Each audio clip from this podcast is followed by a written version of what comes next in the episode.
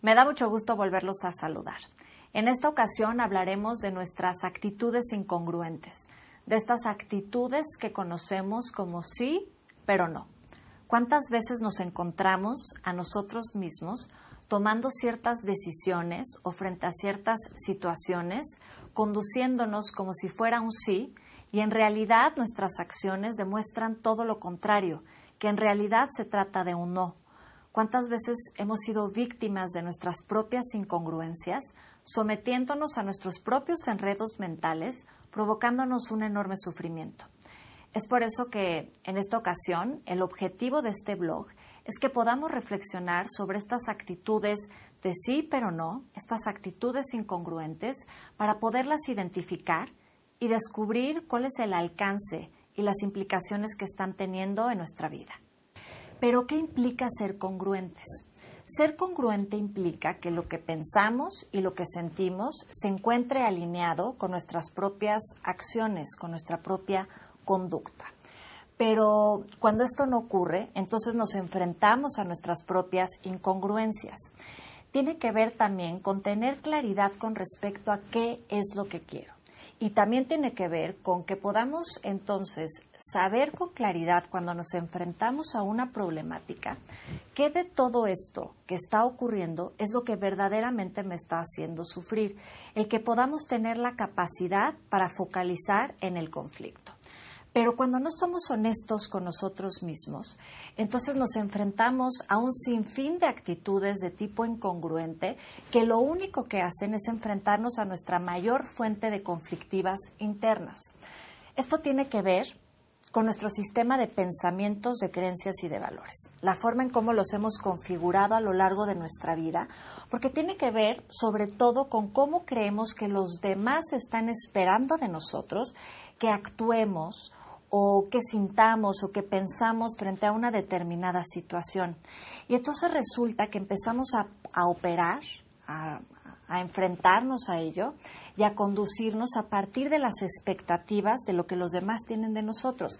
Ya no es esta claridad con respecto a qué quiero yo, sino que de pronto me descubro actuando en relación a qué espera mi mamá de mí o qué espera mi papá o mi pareja o mis hijos y entonces empiezo a perder esta propia asertividad. ¿Qué implica entonces ser asertivos?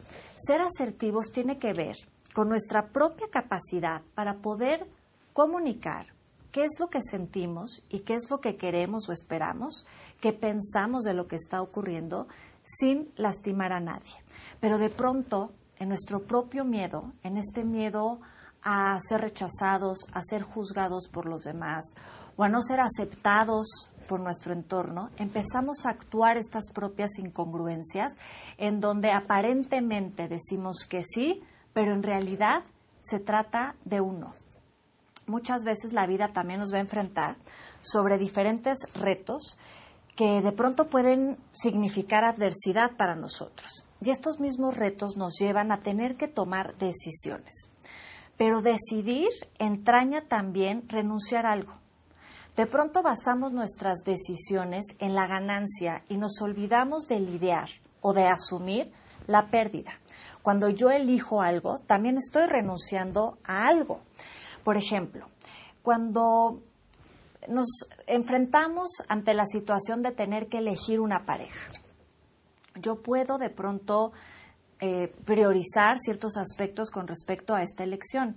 Y puedo decir, bueno, yo para elegir una pareja necesito que sea una persona inteligente, una persona culta, atractiva, incluso que sea económicamente independiente. Pero si yo no estoy dispuesto a lidiar con ciertas partes, digamos, con la pérdida, entonces me voy a enfrentar a una enorme frustración. Yo tengo que saber decidir con qué partes sí voy a lidiar y con qué partes definitivamente no voy a lidiar. Porque una pareja perfecta es imposible. Habrá parejas que me puedan dar ciertas cosas, pero habrá otras que no tengan todo. Y yo tengo que elegir que sí y que no.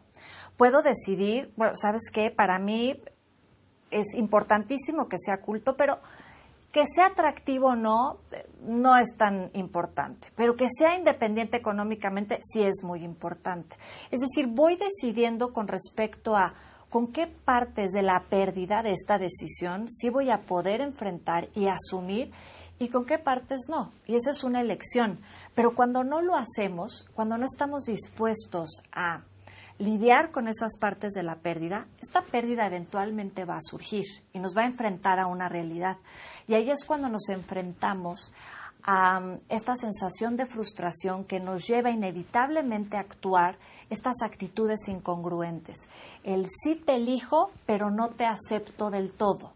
Y entonces nos arriesgamos muchísimo porque tomamos decisiones de tipo parciales y no totales. En nuestros autoconceptos poderosos de yo todo lo puedo, de pronto queremos pues tener lo mejor de todos los mundos.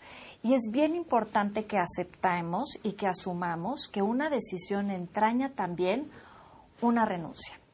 En el blog, nuestra participante dentro de este blog, que se llama Alexa, se enfrenta a una situación de adversidad en donde la vida la coloca frente a la necesidad de tener que tomar una decisión.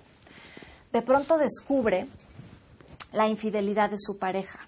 Y en este descubrir la infidelidad de su pareja tras algunos años de matrimonio, también descubre que su pareja le era infiel con una persona de su trabajo se enfrentan a una fuerte crisis de pareja en donde él, arrepentido de sus acciones, busca el perdón a toda costa. Y entonces Alexa con el tiempo decide perdonarlo y decide, decide darle otra oportunidad. Pero perdonar implica, entre otras muchas cosas, el darle la oportunidad al otro de remediar sus errores. Pero aquí el asunto, y que era muy importante, es que frente a las acciones de su pareja, Alexa no estaba pudiendo asumir su decisión en sus propias actitudes. Aprovechaba cualquier circunstancia para entonces prolongar esta crisis de pareja, en donde cada vez estaba volviendo mucho más complicado el que pudieran integrar esta relación a partir de la reparación. Lo primero que era importante es que Alexa pudiera definir con claridad qué es aquello que la estaba verdaderamente lastimando con respecto a toda esta situación. Porque una infidelidad puede traer muchas aristas y cada quien se enfrenta a este hecho, pero le va a dar un significado diferente. Habrá personas que frente a la infidelidad puedan decir, a mí lo que verdaderamente me está haciendo sufrir de todo esto que está ocurriendo es la sensación de la traición el haberme sentido traicionado por mi pareja, alguien a quien yo le di todo, y de pronto descubrir que me ha pagado de esa manera, es lo que me tiene devastado. Habrá otra, otra persona que frente a este mismo hecho diga, pues sí la traición, pero a mí, a mí lo que verdaderamente me está haciendo sufrir de esto es el miedo y la sensación de ser abandonado por mi pareja. Me doy cuenta frente a esto que está ocurriendo la enorme dependencia que tengo frente a mi pareja, incluso económica. Y esa es la parte que verdaderamente me está conflictuando de todo esto que está ocurriendo. Habrá otra persona, digamos, en el caso de Alexa, cuando empezamos a adentrarnos en tratar de identificar y poder focalizar sobre su propia conflictiva, ella descubre que, hombre, tal vez la traición podía molestarle y también la sensación de eh, este miedo momentáneo al que se pudo haber enfrentado, pero no era lo que genuinamente la estaba conflictuando internamente.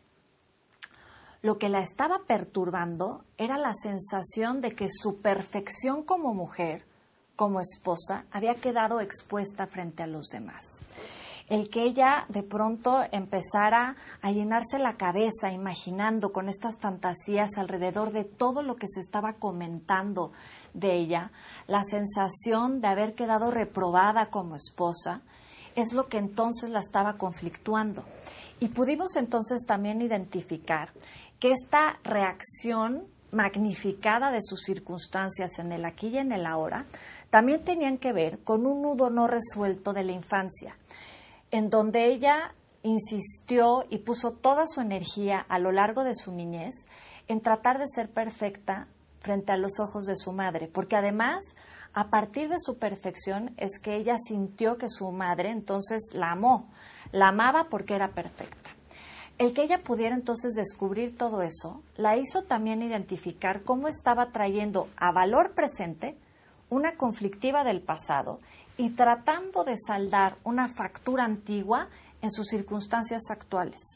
Si bien la situación con su esposo era complicada, se estaba magnificando y no estaba pudiendo asumir su decisión de perdonarlo, porque perdonarlo a él implicaba entonces también resolver sus antiguos nudos, implicaba entonces también poder deshacerse de antiguas problemáticas. Además de ello, Alexa también pudo reflexionar sobre las ganancias, las falsas ganancias que estaba teniendo para ella el perdonar a medias a su pareja. Y esto es algo que nos ocurre todo el tiempo. Todos en alguna u otra circunstancia creemos haber perdonado una situación que en su momento nos pudo haber dolido y sin embargo descubrimos que empezamos a actuar estas conductas de sí pero no absolutamente incongruentes. Sí te perdono, pero sufre pasivamente entre mis manos. Sí te perdono, pero cualquier oportunidad es buena para recriminarte tus errores. ¿Por qué? ¿Por qué de pronto tomamos estas decisiones parciales y no totales? Porque existe una falsa ganancia. El que Alexa hubiera creado este espacio entre ella y su pareja, en donde hacía que esta culpa se prolongara en él como una agonía, porque este perdonarlo a medias hacía que él se sintiera culpable, culpable de sus acciones y entonces ella aprovechaba esa oportunidad para empoderarse falsamente sobre él. Mientras tú te sientas culpable, tú seguirás sometido y dependiente a mis propios deseos. Pero además de ello, de esa manera yo no tengo que responsabilizarme de asumir las consecuencias de mis decisiones, como el hecho de decidir haberte perdonado, sino que te cobro las consecuencias de mis propias decisiones. Yo te perdono, pero tú pagas las consecuencias de ello. Y lo hago a partir de mis acciones incongruentes, en donde insisto en estas actitudes de sí, pero no. Yo espero que este blog te permita reflexionar sobre tus propios enredos mentales, sobre estas propias conductas, en donde lo único que provocan es que terminamos sometiéndonos a un enorme sufrimiento. Mándame tus comentarios en el blog. Vamos a discutir, a platicar, a intercambiar puntos de vista sobre esta temática. Muchísimas gracias por tu atención. Nos vemos en la próxima emisión. Gracias.